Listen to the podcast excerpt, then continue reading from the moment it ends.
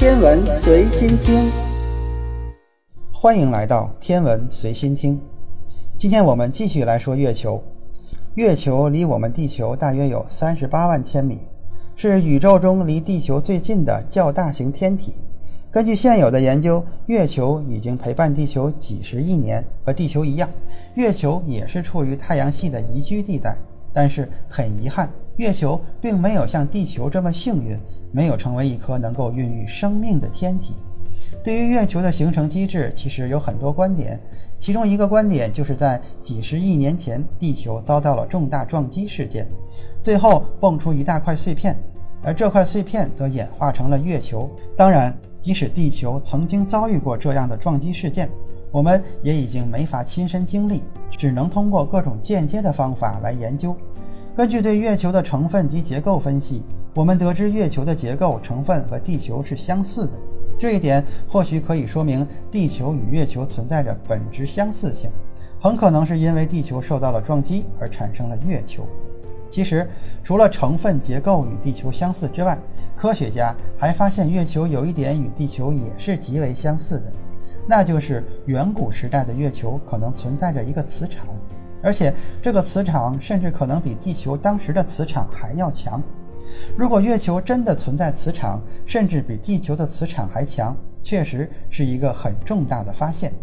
而研究月球磁场消失的机制，对于我们研究地球未来的演化趋势，也会有很多参考的意义。由于月球离我们比较遥远，所以科学家并非直接抵达月球表面进行研究。不过，在五十年前，阿波罗登月飞船曾经带回月球土壤样本。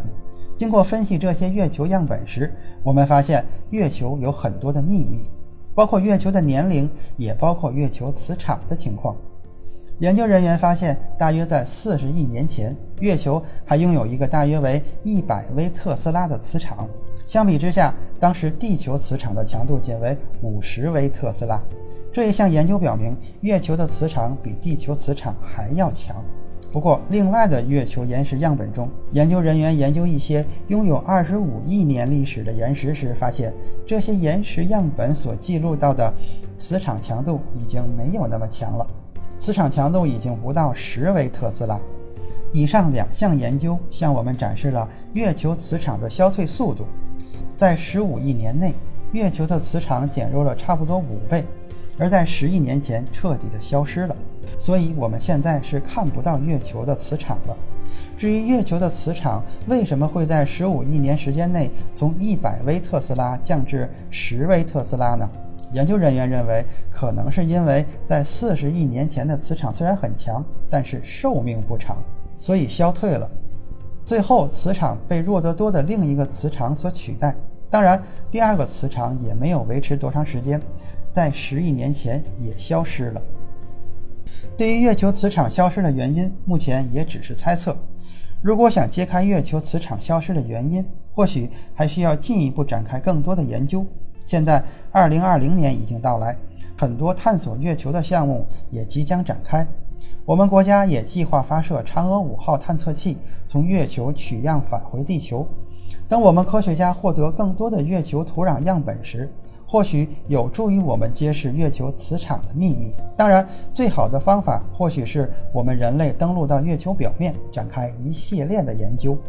不过，月球磁场的消失倒是向我们敲起了警钟。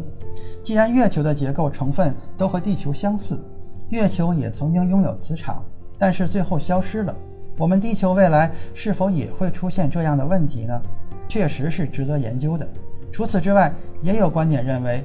火星也曾经拥有磁场，但是火星的磁场也消失了。随之消失的还有火星的大气层。最后，随着火星大气层的消失，火星曾经潮湿的环境也变得异常干燥，变成了我们现在所看到的景象。